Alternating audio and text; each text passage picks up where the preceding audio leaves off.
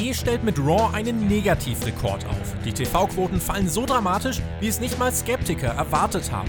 Gleichzeitig wird die Kritik an einigen Booking-Entscheidungen bei NXT immer lauter. Was geht da gerade vor sich bei WWE? Über das und mehr sprechen wir jetzt in einer neuen Folge von Hauptkampf.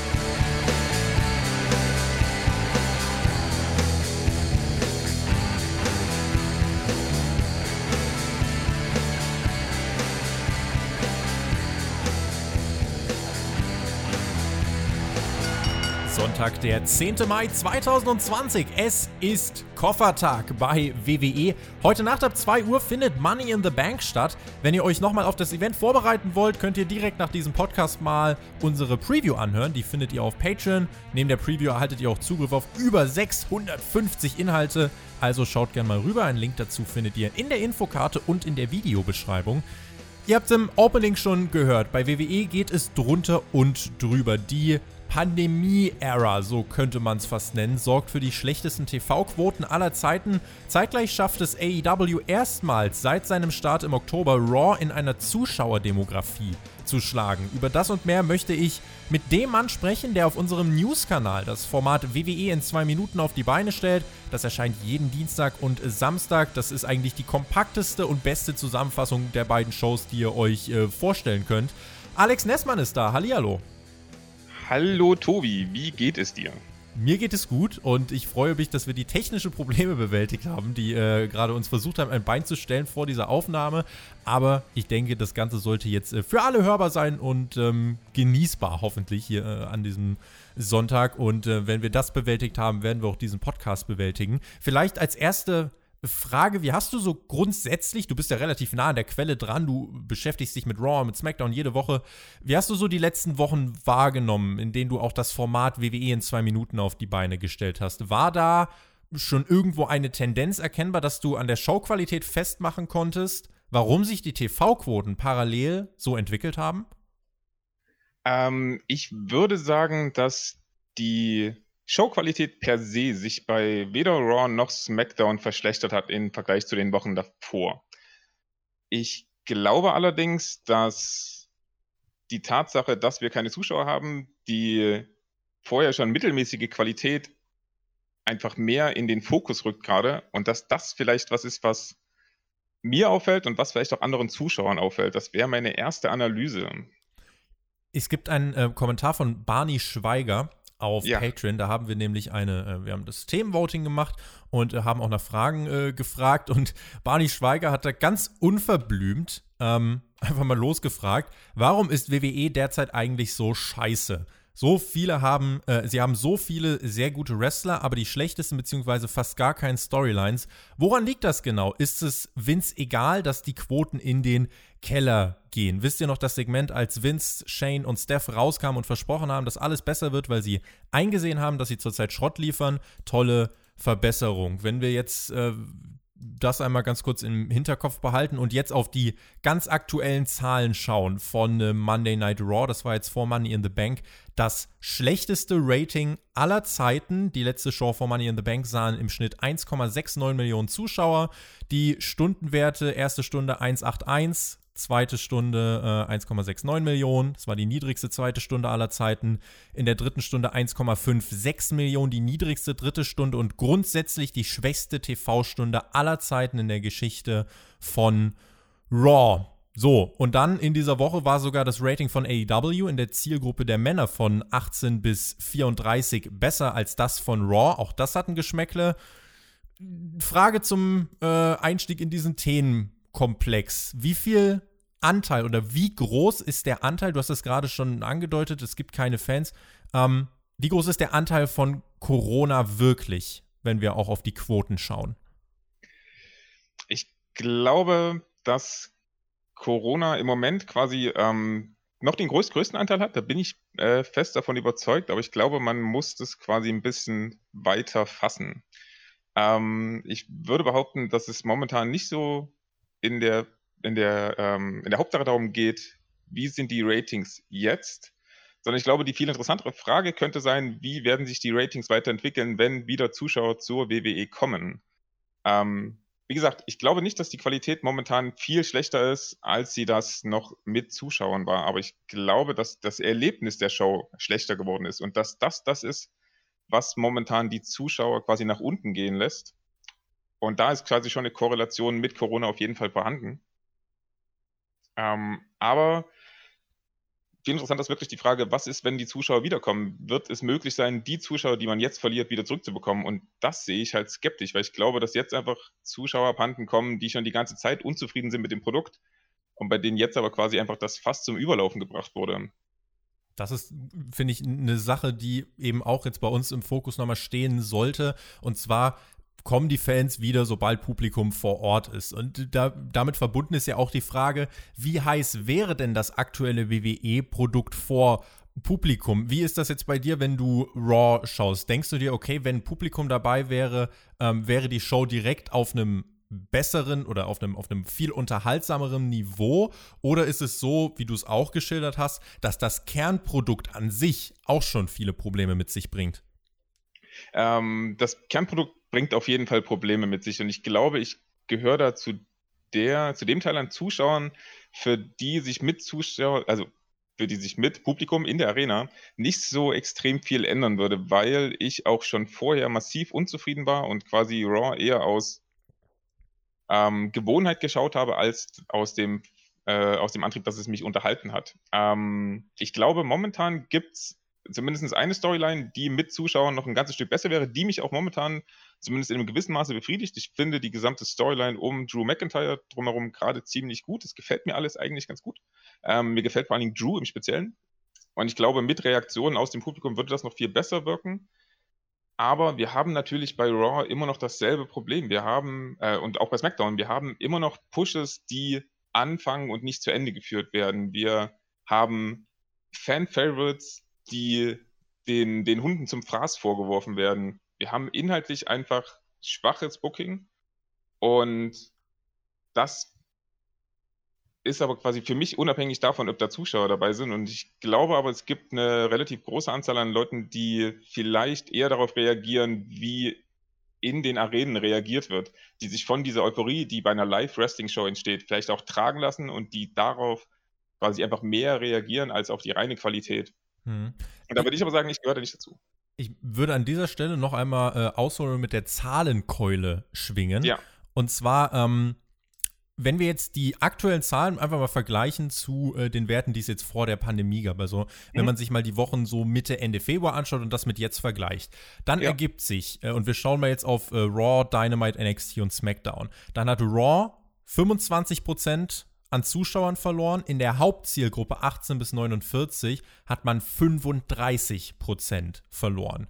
Bei Dynamite war es so, äh, da hat man jetzt äh, 19,9 Prozent, also 20 Prozent äh, der Gesamtzuschauer verloren, 10 Prozent in der Demo 18 bis 49. NXT mhm. hat insgesamt 11 Prozent an Zuschauern verloren, aber 30 Prozent in der Demo 18 bis 49. Und SmackDown hat 24 Prozent verloren, in der Demo 18 bis 49 waren das äh, knapp 29 Prozent. Also was man daraus ablesen kann, Raw und SmackDown verlieren dramatisch viel. NXT verliert insgesamt am wenigsten, hat allerdings den zweitgrößten Verlust in der Hauptdemografie 18 bis 49. AW hat in seiner Hauptdemografie nur 10% verloren und ähm, wenn ich mir so diese Zahlen anschaue, dann würde ich halt sagen, ist die Erkenntnis klar, WWE rennen die jungen Zuschauer weg während es beispielsweise AEW jetzt sogar mit der letzten Ausgabe geschafft hat, Zuschauer dazu zu gewinnen. Und wir werden nachher, wenn wir auch über NXT sprechen, äh, da gibt es zum äh, letzten Segment, äh, zu den Main Events, die parallel gegeneinander liefen, gibt es ganz, ganz spannende Zahlen, ähm, wo man sagen muss, da ist Dynamite gerade eigentlich sogar äh, gar nicht mal so schlecht dabei, auch wenn man es mit den Zeiten vor der Pandemie vergleicht. Ähm, wenn, wenn wir hier drauf schauen, man muss fairerweise halt sagen, wenn wir mal wieder jetzt den Bogen zu Raw schlagen, Raw geht halt drei Stunden. Ja, also das ist die Show, die ähm, die größte Laufzeit hat und deswegen auch der ähm, größte Drop in der Gesamtzuschauerschaft. Das ist eigentlich dann nur äh, logisch, weil auch gerade die dritte Stunde immer ganz, ganz viel äh, runterzieht nochmal im Durchschnitt. Wir haben gerade bei Raw die Sache, dass wir gerade neue Talente versuchen aufzubauen, beziehungsweise wir sehen viele Menschen, äh, die wir sonst bei Raw nicht sehen. Das geht bei Akira Tosawa los, das geht bei ähm, ja, Brandon Wink und so weiter. Kann man dies, diese Liste fortsetzen. Außerdem der Mania-Faktor fällt weg. Wie gesagt, Raw geht drei Stunden und ich finde, das sind Sachen, die muss man, ähm, wenn man diesen Einbruch der Zahlen erwähnt, eben fairerweise mit auch aussprechen und benennen.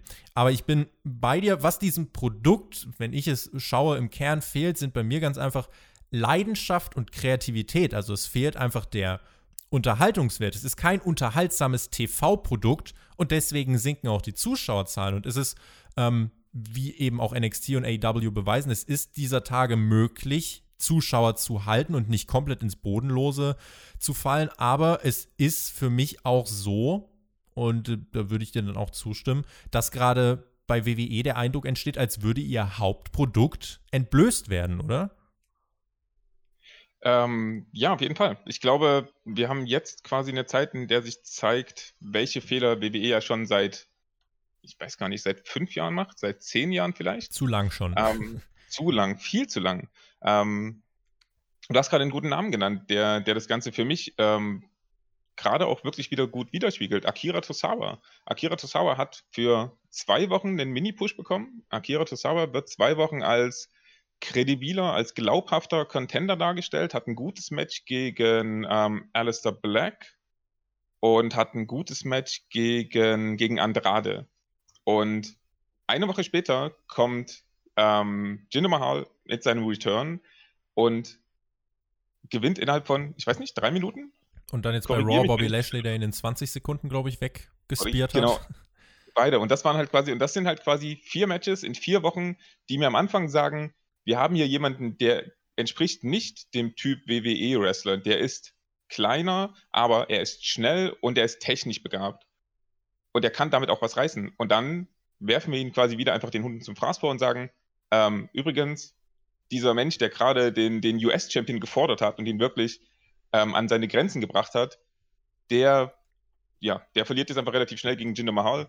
Ähm, ihr braucht euch für den nicht zu interessieren. Und das spiegelt so viel wider, was WWE die ganze Zeit falsch macht und was jetzt quasi, wenn alles drumherum wegfällt, wenn dieser ganze, ähm, dieser ganze Trara drumherum wegfällt, auf einmal wird dieses Produkt, wie du es gerade eben schon gesagt hast, entblößt und ich glaube, jetzt ist die Zeit, an der, äh, in, in, der das einfach viel mehr Leute erkennen, was dort wirklich passiert und was einem wirklich geboten wird. WWEs Stärke, wie du sagst, das war halt immer die Präsentation, die Atmosphäre, dieses Larger-than-Life-Feeling. Ich erinnere mich noch daran, wie ich beispielsweise ähm, beim SummerSlam, bei diesem ersten Entrance vom Fiend damals ausgemarkt bin, ähm, mit dieser richtig coolen Musik, mit dieser krassen ja. Inszenierung, mit dem Publikum, was reagiert hat. So, aber solche bombastischen Entrances genau das geht halt jetzt gerade nicht, weil eben diese Atmosphäre fehlt. Also man, gut, man hat jetzt bei NXT zum Beispiel mit Killer Cross, äh, hat man gesehen, okay, auch diese bombastischen Entrances gehen, aber da muss man sich ein bisschen was einfallen lassen. Und äh, da, da, muss dann irgendwie noch Lip Sync her und ganz viel Rauch und so weiter, äh, um irgendwie diese fehlenden Zuschauer, äh, Zuschauerreaktionen zu kompensieren. Aber irgendwann gibt es halt auch wieder ein Wrestling-Match. So, und da muss man, finde ich, halt auch wirklich drauf achten, dass WWE eben diese Sachen, die jetzt, auf die es jetzt gerade ankommt, äh, dass man einfach ein bisschen adaptiert zur Situation hin. Du kannst jetzt nicht bei SmackDown wie irgendwie vorletzte Woche, du kannst nicht 15 Minuten Baron Corbin Match zeigen mit einem DQ-Finish. Das kannst du eigentlich auch nicht vor einem Publikum machen, hat man halt gemacht, aber man übernimmt es quasi in diese Empty Arena Shows mit rein, veranstaltet eigentlich die Shows so weiter, als wäre ein Publikum dabei. Aber du kannst Matches in einer leeren Trainingshalle nicht so worken wie vorm Publikum. Und das gelingt NXT teilweise besser, das gelingt AEW, wie ich finde, deutlich besser, weil sie eben Elemente, die von einer Live-Crowd durchaus funktionieren können, ähm, die aber ohne Crowd einfach nicht mehr, nicht mehr gehen, die lassen sie dann einfach raus, ja. Also so eine ja. drei Minuten Headlock-Phase von Baron Corbin, die kannst du halt jetzt nicht machen in der Lerntrainingshalle. Das hat überhaupt keinen Effekt, außer dass du umschaltest. Aber WWE ja. produziert das halt eben einfach weiter. Und äh, das ist so, das bringt mich dann zu der Frage, was kann WWE tun? Oder wäre eben meine erste, mein erstes Argument, aufhören, einfach so weiterzumachen.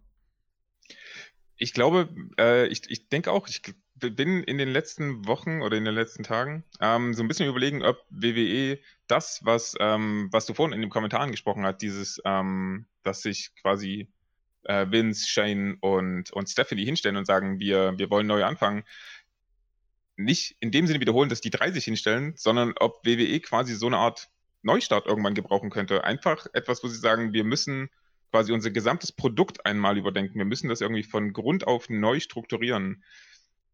Und ich glaube, dass dort quasi, also ich glaube, dort könnte so ein bisschen der Hase im Pfeffer liegen, dass WWE einfach in Strukturen festgefahren ist, ähm, vor allem für die großen Shows, die eben nicht schnell zu ändern sind, bei denen sie einfach, also ich glaube, selbst, selbst wenn sie einzelne Teile ändern, ändert das quasi nicht den, die Gesamtherangehensweise an die Show.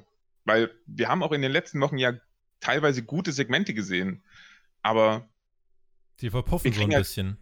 Genau, genau, sie verpuffen. Sie verpuffen quasi zwischen, zwischen Backstage-Segmenten, die mir überhaupt nichts über die Charaktere sagen. Sie verpuffen zwischen, ähm, zwischen Matches, die, die ähm, überhaupt keinen Sinn machen. Dann, äh, ich habe letzte Woche Raw, ich weiß gar nicht, das war glaube ich letzte Woche Raw, ich habe dann quasi in dem 2-Minuten-Review ein kleines bisschen gerantet, weil mich das unglaublich genervt hat.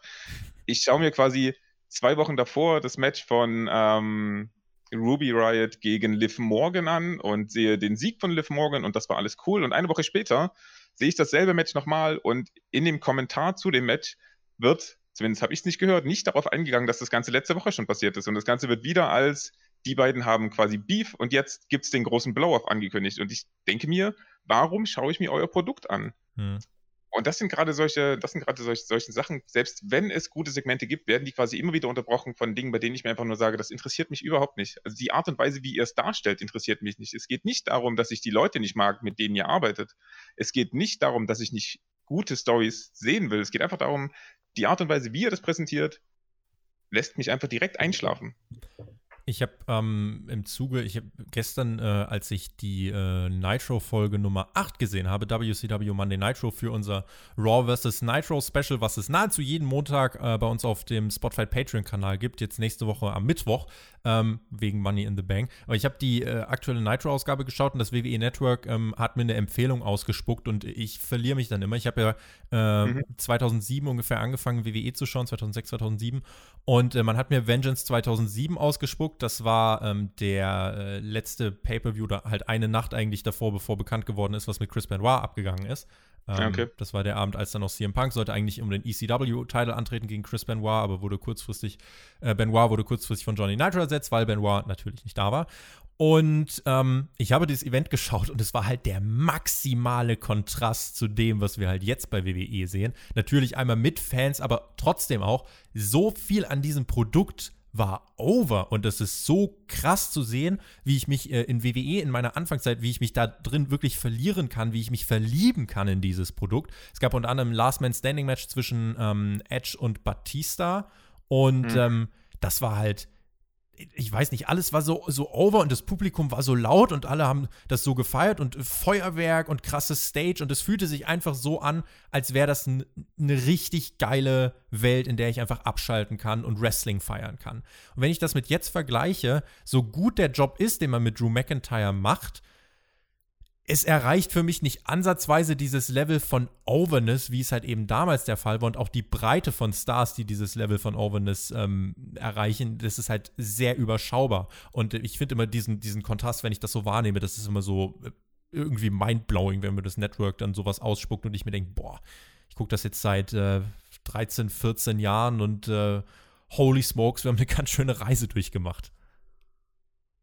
Ja, auf jeden Fall. Ähm und die Frage ist halt wirklich, wie, also die Frage ist, wie kriegt man das wieder hin? Wie kriegt man, also wo fängt man an, wenn man quasi in jedem Bereich der Card, ähm, sowohl, ähm, sowohl in der Top-Card als auch, als auch ähm, in der Mitte der Card, die Leute wieder, die, die Leute wieder an die, an die Storylines binden will. Und ich habe ich hab ehrlich gesagt noch keine, ähm, kein, kein Template dafür. Ich weiß nicht genau, wo sie anfangen sollten jetzt momentan und ob es Sinn macht, quasi einfach mit den Sachen, die wir jetzt schon, die wir jetzt schon haben an Storylines, ob, es, ob die sich quasi retten lassen. Es braucht halt einen roten Faden und es braucht, genau wie du es gerade angesprochen hast, äh, weniger von, wir verkaufen den Zuschauer für dumm und der wird das schon fressen. Ja, also wir können nicht einfach zweimal nacheinander dasselbe Match bringen und äh, so tun, als wäre es äh, jetzt das Rubber-Match, aber dann die nächste Woche wirklich, aber dann die Woche darauf so ganz wirklich. Das ist halt, ja, und äh, du musst halt einfach das Gefühl schaffen, als wäre es wichtig. Und äh, im Moment ist es halt irgendwie so, dass man das Gefühl hat, WWE ruht sich da aus. Ich bin gespannt auf die äh, Kommentare. Ähm, vielleicht gibt es ja von euch jemand da draußen, der einen Ansatz hat und sagt, hey, äh, wenn WWE das und das versuchen würde, könnte ich mir vorstellen, dass das Produkt für mich auch wieder heiß wird. Es ist natürlich auch so, dass Wrestling generell über die Jahre sich nochmal ein bisschen in eine andere Richtung entwickelt hat und ähm, auch sich modernisiert hat, muss man ja sagen. Ich finde aber nicht, dass das ausschließt, dass Wrestling heiß sein kann. Ich finde, Wrestling kann sehr wohl ein heißes Produkt auf die Beine stellen. Und ähm, ja, wie gesagt, also gerne schreibt uns Kommentare, wo ihr vielleicht die ersten Ansätze seht, was die größten Baustellen sind, wie es WWE wieder schaffen könnte, ähm, ja, da einfach wieder ein bisschen mehr Feuer reinzubringen. Und wie man es vielleicht auch jetzt gerade schafft, ohne Zuschauer, da irgendwie, ähm, ja, was, was besser zu machen. Ich würde gerne beim Namen Akira Tozawa bleiben, den wir gerade dankenswerterweise schon aufgegriffen haben. Der ist ja bei Raw und äh, wie du es gesagt hast, gegen Andrade, gegen Alistair Black war es relativ competitive. Und dann ging es bei Raw zwei Wochen in Folge gegen Jinder Mahal und Bobby Lashley ziemlich hart wieder auf den Boden der Tatsachen. Gleichzeitig steht Akira Tozawa in einem NXT Titelturnier. Es geht um den ja. Cruiserweight-Titel. Und ähm, NXT ist ja jetzt in dieser Woche sehr groß aufgebaut worden. Im Rating landete man deutlich hinter AEW, hatte aber trotzdem circa 30.000 Zuschauer gewonnen. Ist es auch irgendwie ein Problem für NXT, wenn ich jetzt sehe, okay, Akira Tozawa bei NXT, da hat er auch irgendwie in drei, vier Minuten oder so gewonnen und wird da als ernsthafter Competitor dargestellt. Der Typ, der am Montag, der zwei Tage vorher noch gegen Bobby Lashley in 20 Sekunden verloren hat, schadet das NXT vielleicht sogar ähm, deutlicher, als man das im ersten Moment denkt? Ich glaube, das, ähm, da steht quasi eine, eine, weitere, äh, eine weitere Frage, beziehungsweise da steht für mich eine weitere Frage dahinter, und zwar die Frage danach, wie viele Leute, die, die Raw verfolgen und SmackDown verfolgen, verfolgen AEW. Äh, AEW, verfolgen NXT. ähm, das ist auch eine spannende Frage. Das ist so eine, so, so, eine Grundfrage. Gibt es dazu Statistiken? Weil naja, aber wenn ich jetzt halt Raw schaue und dann einmal bei NXT äh, reingucke, ja, dann, dann sehe ich quasi dieser Akira Tozawa, der gegen Bobby Lashley in 20 Sekunden verloren hat. Bei NXT ist er competitive, also dieser Loser von Raw ist competitive bei NXT, heißt bei NXT sind Loser. Ja, ja, also du wirst auf jeden Fall momentan, wenn du, wenn du diesen, diesen, diesen Jump machst von einem Produkt zum anderen, wirst du natürlich auch wieder da. Du wirst nicht dafür belohnt, dass du, dass du ein Produkt schaust und, dafür, und dann, dann auf das andere schaust. WWE gibt dir quasi keinen Anreiz zu sagen, das, was die, die, Geschichte, die wir dir auf diesem Channel, auf Raw erzählen, hat noch Auswirkungen auf unsere anderen Produkte.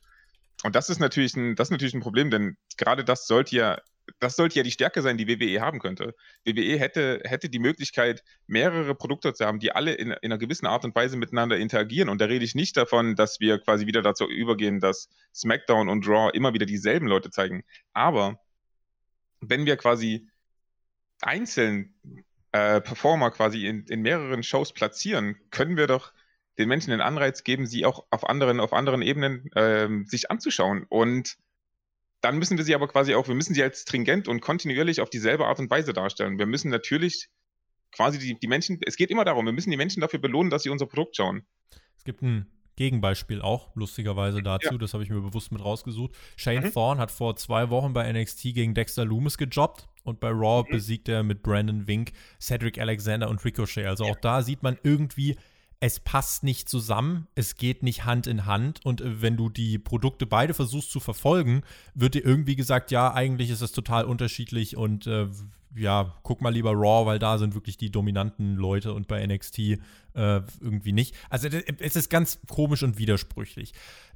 NXT soll jetzt heute hier bei uns ein Thema sein, weil ich ein paar Kommentare auch gelesen habe und äh, ich das, äh, den Eindruck hatte, dass irgendwie bei NXT so ein bisschen ähm, langsam ein, ein gewisser Unmut aufkommt ähm, mhm. Wir hatten jetzt in dieser Woche bei NXT zwei Titelmatches. Einmal Charlotte gegen Io Shirai, NXT Women's Title und Adam Cole gegen den Velveteen Dream NXT Championship. Charlotte gegen Io Shirai.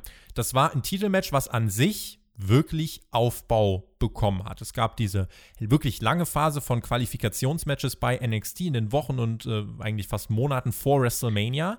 Dann gab es das große Ladder-Match, wo Io Shirai sich durchsetzen konnte. Und dann gab es eben dieses Titelmatch gegen Charlotte jetzt bei NXT. Also da steckt wirklich ein relativ langer Aufbau dahinter. Und der Payoff bei NXT ist sieben Minuten und ein Kendo-Stick DQ-Finish.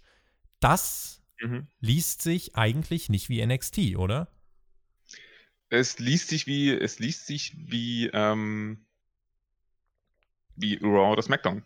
Es, ja. Aua. Ja, und das ist, ähm, es ist schlimm zu sagen, dass das quasi schon fast eine Beleidigung für das Produkt ist. Und ähm, ich muss dazu sagen, ich habe es nicht gesehen, deswegen bin ich jetzt gerade ein bisschen schockiert.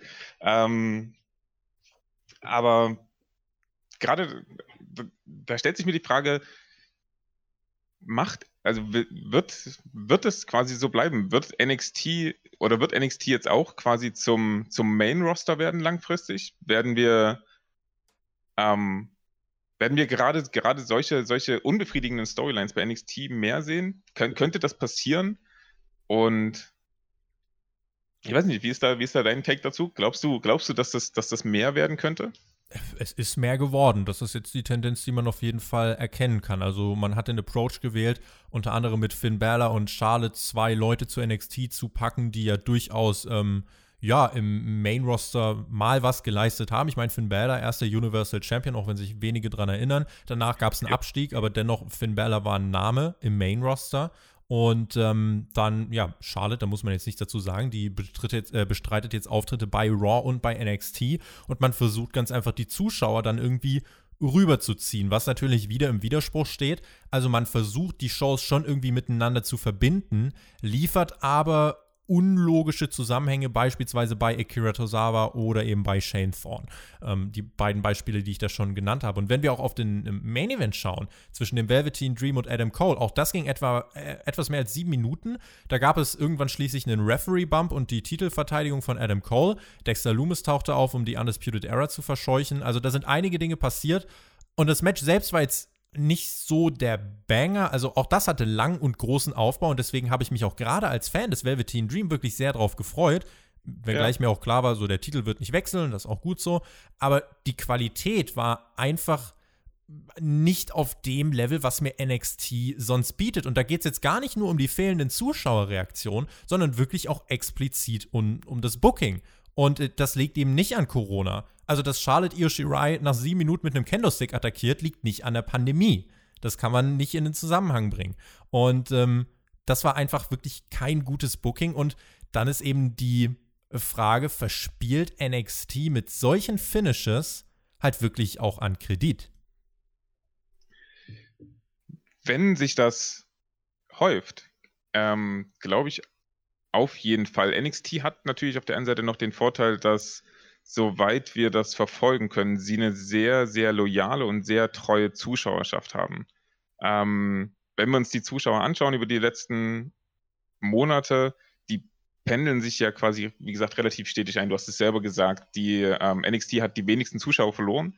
Und die Frage ist halt auch da wieder, wenn ähm, passiert dort dasselbe, was vielleicht im Main Roster passiert. Wenn wir quasi über, über einen längeren Zeitraum ein schlechtes Produkt bekommen, vergrault man die Leute, die quasi die Basis für die Zuschauerschaft bieten sollten. Und das sind dann Leute, wenn du die einmal vergrault hast, dann bekommst du die natürlich auch nicht wieder.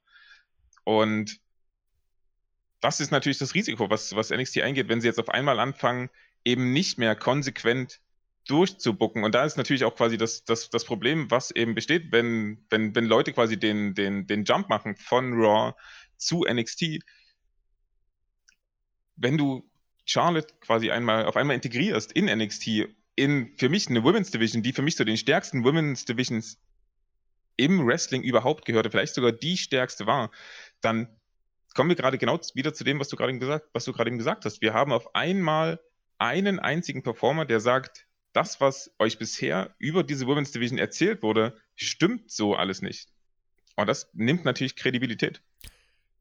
NXT hat sich diesen guten Willen der Fans, den man ja eigentlich zu Recht auch, wie ich finde, bekommt, den hat man sich lange erarbeitet durch großartige. Takeovers, durch gutes Booking, durch die besten Storylines, äh, gerade auch im Vergleich mit Raw und mit SmackDown. Und deswegen ist diese Fanbasis auch wirklich sehr loyal und äh, genau wie du es besch äh, beschrieben hast, die ist treu und äh, lässt sich nicht so leicht wieder vom Hof scheuchen. Aber mit solchen Finishes, äh, ja, dann liest man eben relativ schnell die Kritik von wegen, äh, yo, was hat das jetzt noch mit meinem NXT zu tun? Ich schaue doch NXT gerade, weil sie das nicht machen. Ich schaue NXT gerade, weil äh, Titelmatches nicht nach sieben Minuten äh, mit einer Kendo-Stick-Attacke enden sollen, die überhaupt keinen Sinn ergibt. Ich könnte jetzt noch erzählen, was danach passiert ist. Äh, Rhea Ripley kam heraus, machte den Save für ähm, Io Shirai und dann war Io Shirai aber böse auf Rhea Ripley. Es, ganz komische Dinge, ähm, weil man halt irgendwie jetzt wieder zu einem äh, Match dann mit Rhea Ripley kommen möchte. Ähm, AEW hat jetzt diese Woche gegen NXT in den Ratings, eben trotz der Titelmatches, trotz Charlotte Flair, ähm, ja, wirklich nochmal äh, gezeigt, dass man in gewissen Punkten diesem NXT-Produkt viele Schritte voraus ist. Und ich finde, was wir in diesem Podcast bisher gesagt haben, wird von folgenden Zahlen untermalt. Das ähm, finale äh, Quarter äh, von AEW mit Chris Jericho, Sammy Guevara gegen äh, Kenny Omega und äh, Matt Hardy lief mhm. ja gegen Adam Cole gegen den Velveteen Dream. Dieses Segment haben bei AEW ca. 837.000 Zuschauer gesehen. NXT, das Titelmatch, sahen ca. 572.000. In der mhm. Demo mhm. 18 bis 49 lag AEW ähm, äh, fast, also mit etwas mehr als der doppelten Zuschauerzahl vorne. Also ähm, AEW hatte in dieser Hauptzielgruppe 18 bis 49 399.000 Zuschauer. Bei NXT in dieser wirklich wichtigen Hauptzielgruppe waren es 188.000. Und das ist ein mhm. riesiger Vorsprung für AEW, die, und das muss man sich auch vor Augen führen, die mit einem teilweise Comedy-Meme-mäßigen Streetfight gegen ein monatelanges aufgebautes NXT-Titelmatch sich durchsetzen. Und ich finde, das spricht eine deutliche Sprache. Ja, tut's auf jeden Fall. Sagt uns natürlich wieder das, was wir ähm, über WWE schon eine relativ lange Zeit wissen, dass WWE die jungen Zuschauer weglaufen. Ähm, sagt uns auch, dass AEW darin einfach besser ist, dass AEW darin besser ist, Verbindung zu seinen Zuschauern zu schaffen und ein Produkt zu schaffen, das auch in dieser heutigen Zeit quasi bestehen kann. Ähm, sagt uns vielleicht auch, dass der Verlust, den, den AEW hat, ähm, in, den, in den Ratings vielleicht auch immer noch quasi so dieser, dieser normale Drop-Off ist, den, den jede neue, neue TV-Show hat. Ähm, ja, ich Hast du denn, dir, ich, ja. ja. Hast du denn äh, Ansätze, wo du, weil wenn wir jetzt hier drauf schauen, ich habe ja wirklich explizit auch jetzt gerade erwähnt, dieser Street Fight hat ja jetzt wenig ja. mit so einem 1A äh, Pro Wrestling Match ja, zu tun. Ne? Und wenn wir jetzt da so ein bisschen drauf äh, schauen, da macht AEW ja, oder man wählt ja einen Weg, der halt eher out of the box ist. Also die zeigen einen 20 Minuten langen Street Fight, wo sie sich mit Golfkarts jagen yeah. und äh, Moonsaults von Hebebühnen zeigen. Ganz viele, ganz bunte Sachen, die halt sonst bei einer normalen Wrestling-Show eher nicht vorkommen, vielleicht mal bei einem Pay-Per-View, ähm, ansonsten halt wirklich eine Rarität sind. Ist genau das im Moment das Mittel, um den Zuschauern trotzdem eine unterhaltsame Wrestling-Show zu bieten? Braucht WWE auch irgendwas davon? Kann man sich davon irgendwas abschauen? Ich glaube, man könnte das probieren. Das Problem, was ich dabei sehe, ist, dass WWE auf der einen Seite natürlich weiß, wie ihre Zuschauerschaft aussieht. Das heißt, ich kann mir vorstellen, dass dort auch eine gewisse Angst davor ist, quasi zu viel Risiko einzugehen, zu viele Sachen einzugehen, die quasi in dieses YouTube-Zeitalter ähm, hineinpassen. Also so würde ich es halt beschreiben, vor allem bei AEW, die sich ja quasi genau daraus speisen, die sich quasi genau aus Zuschauern speisen, die quasi angefangen haben mit Being the Elite. Sehr ähm, nerdig, kann man sagen, ja. Ja, genau. Ähm, das, das ist quasi, am Ende ist AEW quasi die komprimierte Version von, von der kompletten Indie-Szene mit noch ein bisschen, also mit, mit, einem, mit einem kleinen, äh, mit einer kleinen Zugabe an Professionalität. Ein kleiner Schuss Mainstream. Und, genau, so ein kleiner Schuss Mainstream. Und WWE hat natürlich das Problem, dass sie sich über die Jahre eine Zuschauerschaft aufgebaut haben, die natürlich auch ein gewisses Produkt erwarten. Und ich glaube, dass sie dort auch einfach Angst haben müssten, wenn sie jetzt auf einmal einen, diesen Switch machen zu eben diesem, diesem Pop-Culture-Phänomen, zu diesen, zu diesen bunten und aufgebauschten, dass sie dort natürlich auch wieder Angst haben müssten, ähm, Zuschauer zu verlieren. Das heißt natürlich nicht, dass sie das nicht machen sollten, weil es kann am Ende ja auch einfach der Weg sein, langfristig Erfolg zu haben, weil langfristig vielleicht genau das das ist, womit man wieder eine Bindung zu den jetzigen, ähm, zu den jetzigen vor allen Dingen auch jungen Leuten schafft, um die dann einfach quasi auch zu behalten. Ähm, weil in der Regel passiert ja folgendes, die, je älter die Leute sind, desto weniger lang werden die dein Produkt noch schauen. Das ist ähm, ja reine Mathematik. Und ich glaube aber, dass WWE dort einfach quasi in seinen Strukturen zu festgefahren ist, als dass sie wirklich sagen könnten, als, als dass sie wirklich sagen, wir, wir gehen dieses Risiko ein, jetzt nochmal 20 Prozent oder 30 oder 40 Prozent zu verlieren, um dann langfristig wieder mehr Zuschauer aufzubauen. Und ich glaube, es könnte der ich glaube, es wäre der richtige Weg. Es wäre der richtige Weg, quasi das mehr aufzunehmen. Ich glaube, man muss es nicht genauso extrem machen wie AEW, aber man muss einfach sagen, wir hören auf das, was aktuell im Mainstream quasi ja, also was, was dort gewünscht ist. Ist es vielleicht aber auch so, Raw hat jetzt die schlechtesten Quoten aller Zeiten, dass man ja. jetzt vielleicht auch irgendwie so ein bisschen am Bottom of the Barrel angekommen ist und gerade jetzt versuchen muss, da irgendwelche neuen Dinge zu probieren. Also ist das Risiko vielleicht auch jetzt eigentlich gerade am geringsten, weil man sich denkt, ja, so viel tiefer kann es eigentlich gar nicht mehr gehen? Ich glaube, aus einer, aus einer logischen Perspektive hast du absolut recht. Und ich persönlich wäre wär, wär dafür, dass, wie gesagt, äh, Raw und SmackDown einen kompletten Cut machen und einfach ein komplett neues Produkt machen. Und ich wäre noch viel mehr dafür, dass sie quasi ein eigenes Produkt erstellen und nicht quasi versuchen, ein anderes Produkt zu, zu kopieren. Ähm,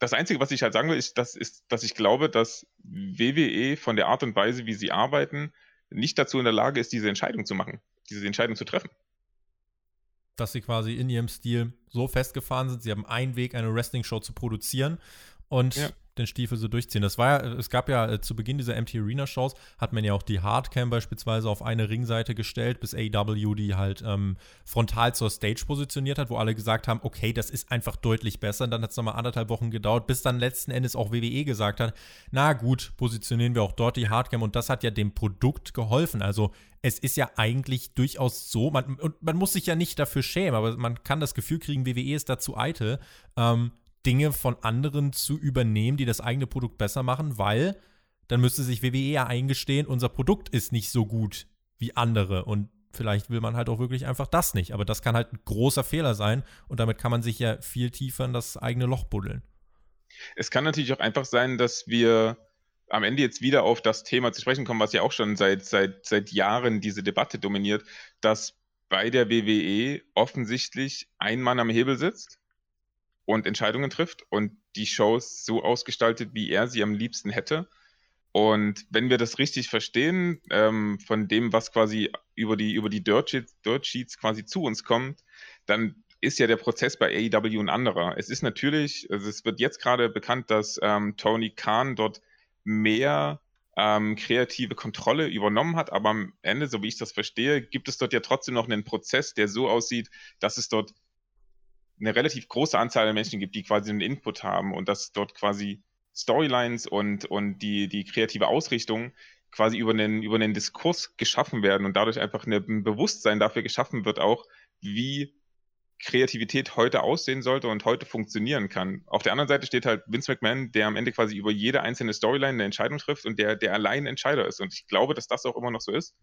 Und das steht natürlich quasi der Anpassung an die aktuellen Gegebenheiten, der Anpassung daran, was der Mainstream und was die Popkultur heute will, natürlich auch massiv im Weg. Ich glaube, der Mainstream will auch vor allem unterhaltsame Stars. Der Mainstream will auch Star Power. Wenn ich jetzt äh, mir die WWE-Shows anschaue, muss ich sagen, ich weiß noch nicht, wo die Star Power ist, aber ich habe das Gefühl, äh, im Moment ist die halt wirklich enorm abhanden gekommen. Es fehlt jetzt im Moment zum Beispiel ein Brock Lesnar. Ansonsten, klar, du machst mit Drew McIntyre, bin ich auch der Meinung, einen sehr guten Job, aber jetzt gerade WWE-Champion zu sein in diesem Environment ist halt äh, sehr schwierig. Dann hast du Braun Strowman, der aus der Not geboren Universal Champion geworden ist, äh, was so semi funktioniert. Du hast jetzt äh, Bray Wyatt, den Fiend.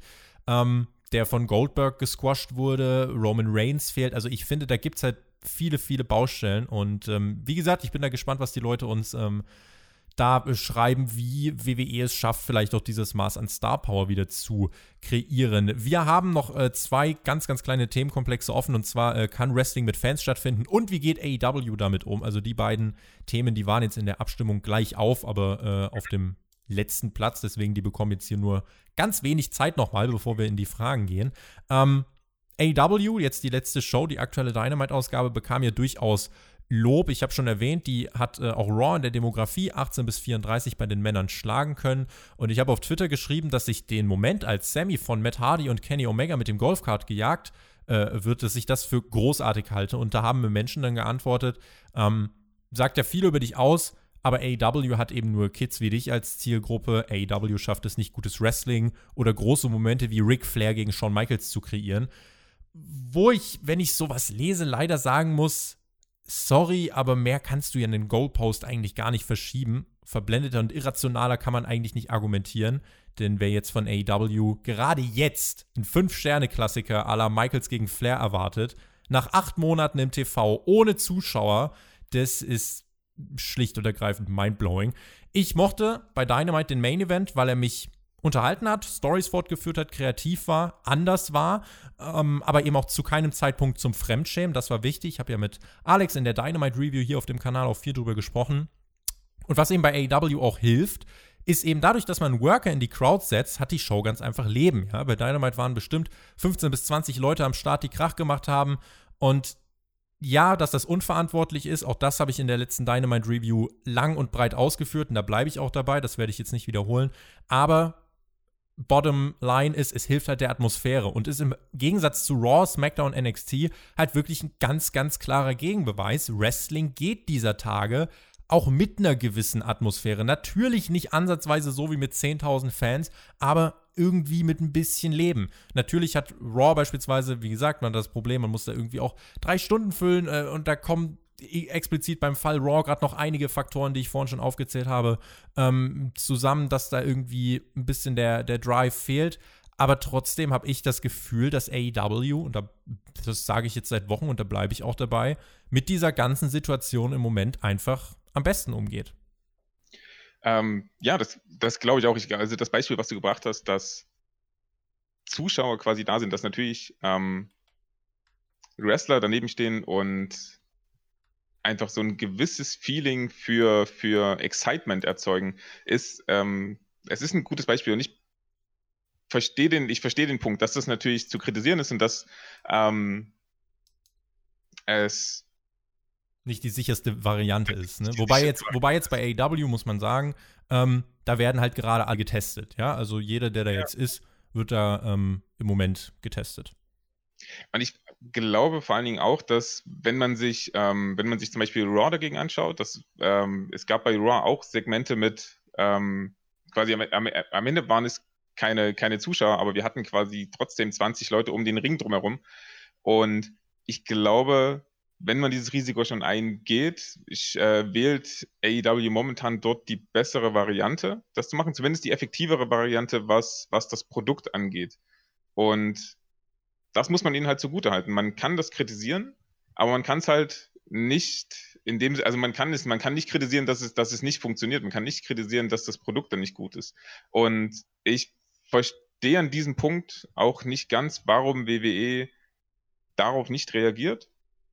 Warum sie ähm, sie haben ein paar Leute, die, die super gut als, zumindest als Kommentatoren funktionieren und sie haben die auch in letzter Zeit mehr eingesetzt, aber vielleicht auch nicht genug. Und das, ich bin mir da nicht sicher, ob das vielleicht auch was ist, was, ähm, was zu so diminishing returns, wie man das nennt, quasi führen würde. Ob wir quasi, also ob sie da vielleicht auch einfach den Sweet Spot haben oder ob wir quasi mehr Kommentatoren bräuchten, die einfach die ganze Zeit etwas dazu erzählen, wie jetzt zum Beispiel bei, bei AEW. Für mich eins der Highlights der letzten Shows, ganz klar Chris Jericho als Kommentator. Chris Jericho, der eben die ganze Zeit äh, diesen, diesen Spagat schafft zwischen Color Commentator sein und, ähm, und etwas zum Match beitragen und trotzdem quasi das, äh, dort ein Unterhaltungslevel mit reinbekommen und trotzdem dieser, dieser, dieser verblendete Heel sein.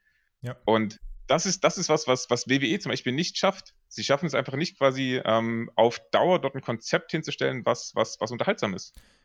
Ich habe jetzt bei SmackDown zum Beispiel schon gemerkt, da gab es ein Eight-Man-Tag-Team-Match und allein, dass da mehr als zwei Leute am Ring stehen, allein das hilft schon. Allein das äh, gibt mir schon mehr, als wenn äh, halt wirklich einfach nur eins gegen eins, Referee, Kameramann, Kommentatoren, Ende. So, wenn da acht Leute am Ring stehen, dann, äh, ja. dann, dann ist da sogar schon irgendwie ein bisschen Leben drin. Und ich verstehe nicht, äh, ich sehe nicht das Problem, warum kann WWE nicht das Konzept wählen? Da macht man zum Beispiel im Moment äh, immer nur die Temperaturkontrollen, man testet nicht alle. Wenn man dort alle Leute testen würde und ähm, dann Hygienekonzepte an den Tag legt, dann ist man auch, glaube ich, dort in der Lage, relativ simpel einfach auch Leute, du kannst die ja mit großem Abstand da in die Full Sale, äh, nicht Full Sale, in das Performance Center, kannst du die ja reinsetzen, äh, kannst den Mundschutzmasken aufsetzen. Es geht einfach nur darum, dass ein bisschen mehr Leben drin ist, als wirklich nur diese Stille, die halt das Produkt runterzieht. WWE sagt ja immer, putting smiles on people's faces. Ja. Eine leere Halle ohne den Hauch einer Reaktion, das puttet kein Smile auf irgendein Face, um mal im furchtbaren Englisch zu bleiben. Genau. Ja, äh, da, hast du auf, da hast du auf jeden Fall recht. Bringt, ähm, ich meine, AEW hat es vielleicht doch ein bisschen, also hat es in dem Sinne vielleicht ein bisschen einfacher, dass sie einfach mehr auf mehr auf Staples gehen und dass es bei WWE, WWE einfach zu wenig Acts gibt, die miteinander interagieren. Ich meine, man hat das, man hat das jetzt auch bei Raw gesehen, die Segmente, die in den letzten zwei Wochen funktioniert haben, oder ein paar der Segmente waren, waren die Selina Vega-Segmente, äh, die haben für mich relativ gut funktioniert, mhm. weil sie halt daneben ist und entweder am Kommentar sitzt oder aber ähm, Angel Gaza oder Austin Theory quasi neben dem Ring stehen und quasi noch irgendwie dieses Gefühl erzeugen. Ähm, hier passiert irgendwas, hier passiert irgendwas außerhalb dieses Rings, da gibt es Aktionen. Und auch da ist wieder die Frage, ist diese Reaktion ausreichend, die die WWE dort zeigt? Und da hat natürlich AEW den Vorteil. AEW ist ja ist quasi auf Staples gebaut. Das ist, ähm, glaube ich, im Moment einfach ein unglaublicher Vorteil, weil das auch quasi, es, es sorgt auch dafür, dass, dass, dass die Leute, die im Publikum sitzen, ja auch miteinander interagieren. Man hat bei AEW das Gefühl, dass alle, die an dieser Wrestling-Show teilnehmen, in irgendeiner Art und Weise in einer, in einer Beziehung zueinander stehen. Hm. Und das ist was, was WWE momentan nicht bieten kann. WWE, WWE bietet halt verschiedene Storylines, die relativ getrennt voneinander laufen, bei denen es keine Interaktion zwischen den einzelnen Superstars gibt. Sowas wie das Bubbly Bunch vom Inner Circle ist halt zum Beispiel auf WWE nicht übertragbar, weil es kein Stable gibt, was halt seit ja. acht Monaten zusammen ist und äh, in dem Maß zusammenarbeitet. Ähm, ein letztes noch, der SummerSlam im Barclays Center, der steht derzeit auch auf der Kippe und man darf jetzt nicht vergessen, es gibt jetzt gerade die, ähm, die Diskussion, wann können Fans wieder zugelassen werden. Da gab es mal diese äh, Meldung, die im Raum stand. In Florida soll das wohl zeitnah möglich sein, aber nur mit 25 Prozent der Kapazität. Da darf man jetzt halt nicht vergessen, wenn man in der großen Arena veranstaltet, aber nur 25 Prozent von Tickets verkauft, macht man eben massive Verluste. Das ist, glaube ich, für AEW noch ein größeres Problem als dann für ähm, WWE, weil du kannst natürlich nur ein Gebäude komplett buchen. Du kannst jetzt das Gebäude nicht nur zu 25 komplett, äh, 25 Prozent buchen. Ich finde, bin da gespannt auf deine Meinung. Jetzt gerade beim Blick in die USA darf da aber eigentlich gar nicht erst der Gedanke aufkommen, irgendwas mit Fans zu veranstalten. Hier in Deutschland startet jetzt die Bundesliga wieder. Ähm, es werden Geisterspiele sein. Die kommende Saison wird höchstwahrscheinlich auch mit Geisterspielen starten, weil es einfach derzeit undenkbar ist, dass Zehntausende sich wieder eng beieinander tummeln. Und gerade in den USA jetzt wird es halt beinahe politisch, sollte man da, wie ich finde, mit ganz großer Vorsicht und eigentlich größtem Fingerspitzengefühl agieren, um eben nicht die falschen Signale zu senden. Ähm, ja, also stimme ich dir auf jeden Fall zu. Ich glaube, die, die USA gehen dort zumindest von dem, was man, was man einschätzen und nachvollziehen kann, momentan den falschen Weg. Ähm, oder zumindest einen sehr riskanten Weg, wenn man das so ausdrücken will, wenn man nicht quasi in diese, in diese falsch-richtig Unterteilung reingehen will. Ähm, ich habe mir letztens die, die Zahlen nochmal angeschaut, was momentan so, so Neuinfektionen und so und diesen, diesen ganzen Spaß angeht. Und wenn man sich das anschaut, dann ist es in den USA unglaublich riskant, jetzt schon darüber zu reden, äh, Arenen wieder zu öffnen. Auch, sei, sei, es auch nur für 25 Prozent, weil auch mit 25 Prozent kannst du nicht garantieren, dass die Menschen den Abstand halten. Du kannst es nicht am, am Ticketeinlass kontrollieren, du kannst es nicht ähm, auf Toiletten kontrollieren. Was, was weiß ich, was da, was da alles mit drin, mit drin steckt. Ähm, und ich glaube wirklich, dass, dass, ähm, dass sie dort einen sehr riskanten Weg gehen, aber man muss auf der anderen Seite halt auch verstehen, dass die, dass die Mentalität in Amerika so unglaublich anders ist von, von dem, was, was wir hier als Mentalität haben. Ich glaube, wir haben in Deutschland in einem großen Teil relativ viel Verständnis für Einschränkungen, die, die notwendig sind. Und ich glaube, die USA sind so sehr darauf geprägt, dieses sich frei bewegen können, frei sagen zu können, was man, was man will. Sie sind unglaublich auf, auf Wirtschaft geprägt, auf, auf Arbeiten, auf, ähm, auf Geld verdienen. Ähm, und das sind wir in Deutschland natürlich auch, aber ich glaube, dass, ähm, dass, dass das dort das Problem ist, dass ähm, diese, diese Überlegungen, sicher zu sein, so, so, so weit hinter, hinter so vielen anderen Überlegungen zurückstecken, dass wir das am Ende sehen werden. Wir werden, wir werden Zuschauer in Arenen sehen und ich glaube, wir werden das relativ früh sehen. Und mit ein bisschen Pech sehen wir dann dort quasi ähm, die in nächste ein paar Monaten Welle. keine Zuschauer mehr. Ja, genau, die, die nächste Welle auf uns zukommen. Ja. Äh, vielleicht abschließendes Statement so von dir. Sollte Wrestling zeitnah wieder vor Zuschauern stattfinden, ja oder nein? Äh, nee. Nee. So, dann haben nee. wir das auch abgehakt. Und gehen in den Fragenteil für die letzten Minuten dieser Ausgabe von Hauptkampf. Und beginnen mit Florian Klaus Frense, der fragt.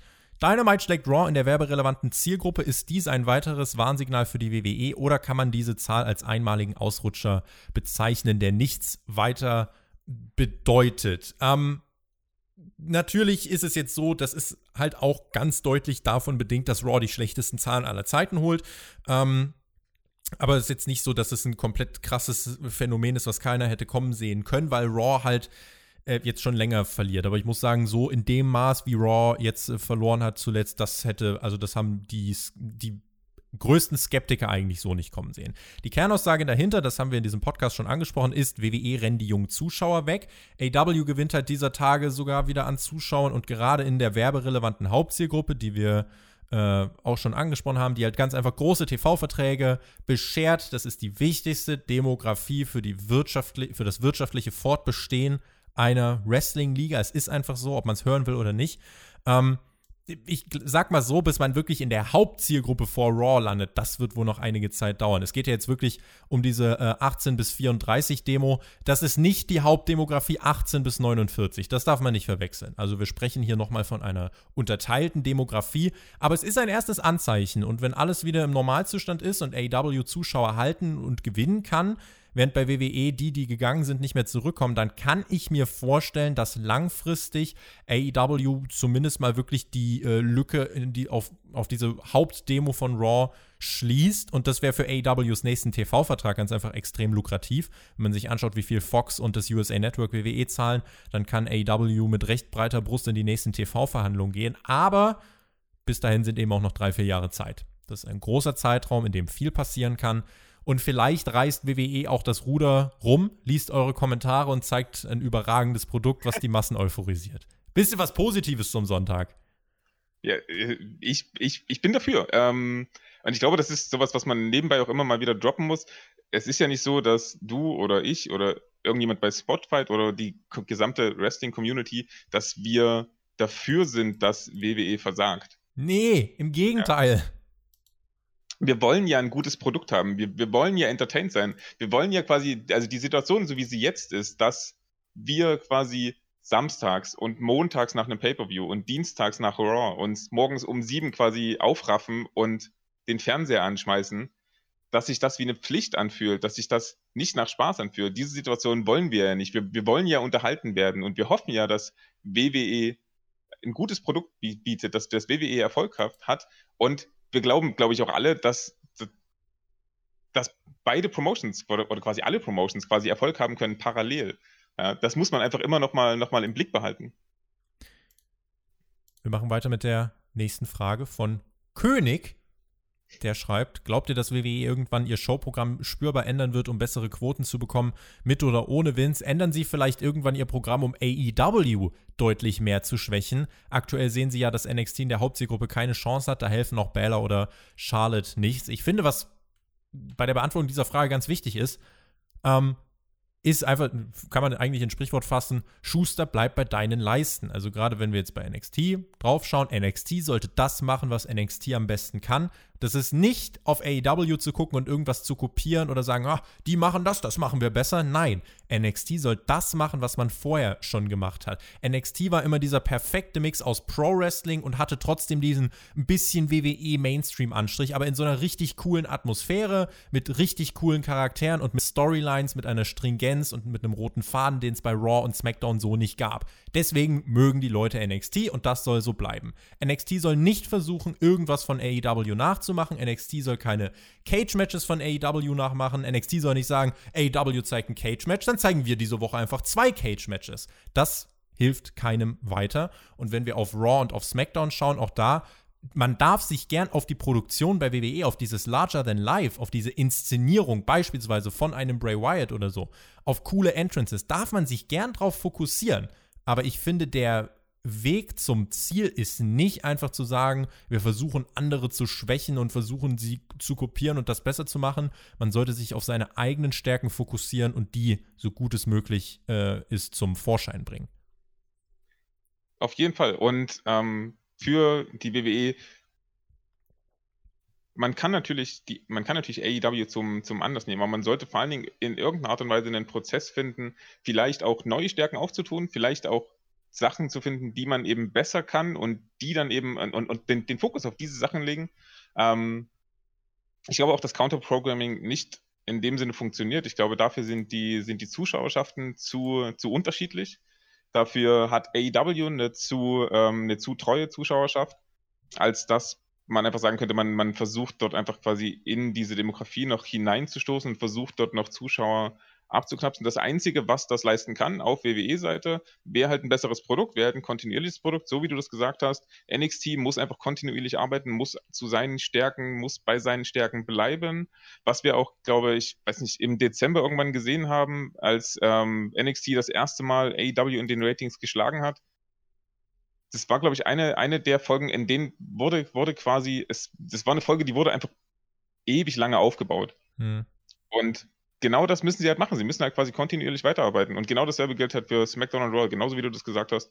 Man muss kontinuierlich arbeiten, man muss einfach ein Produkt bieten, das, das Sinn macht, zu, bei, bei dem es Sinn macht, das zu schauen.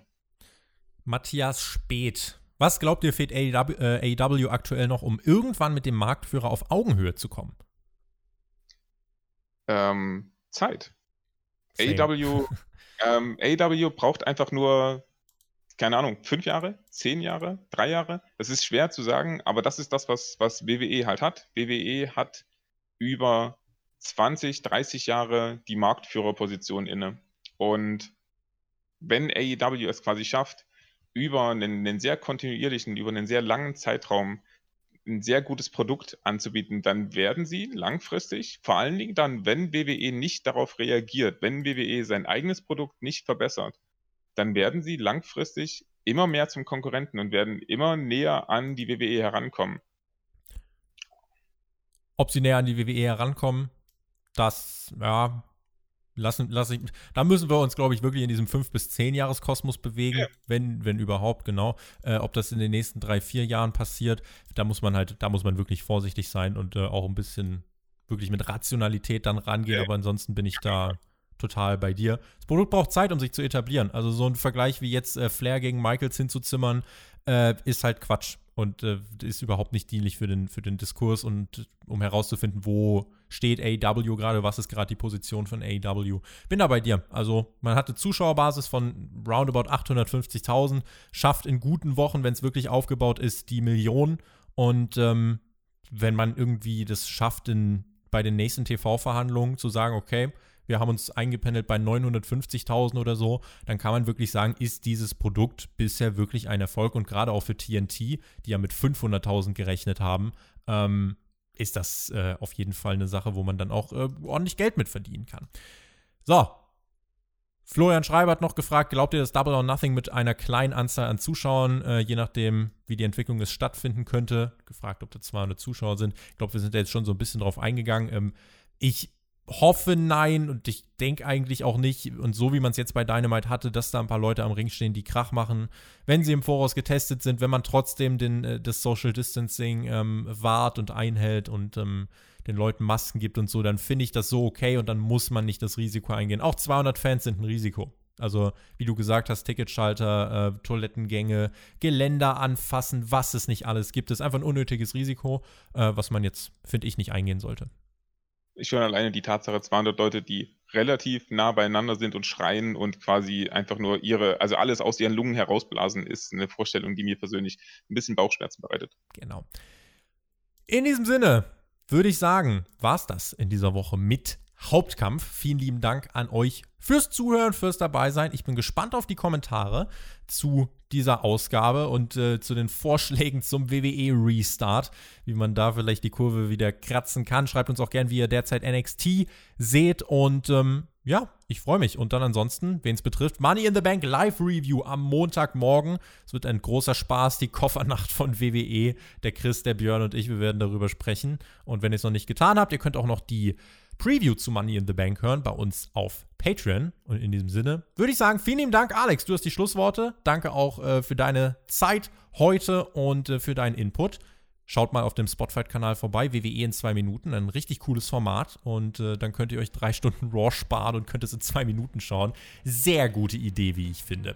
In dem Sinne, genießt Wrestling, macht's gut, auf Wiedersehen, tschüss.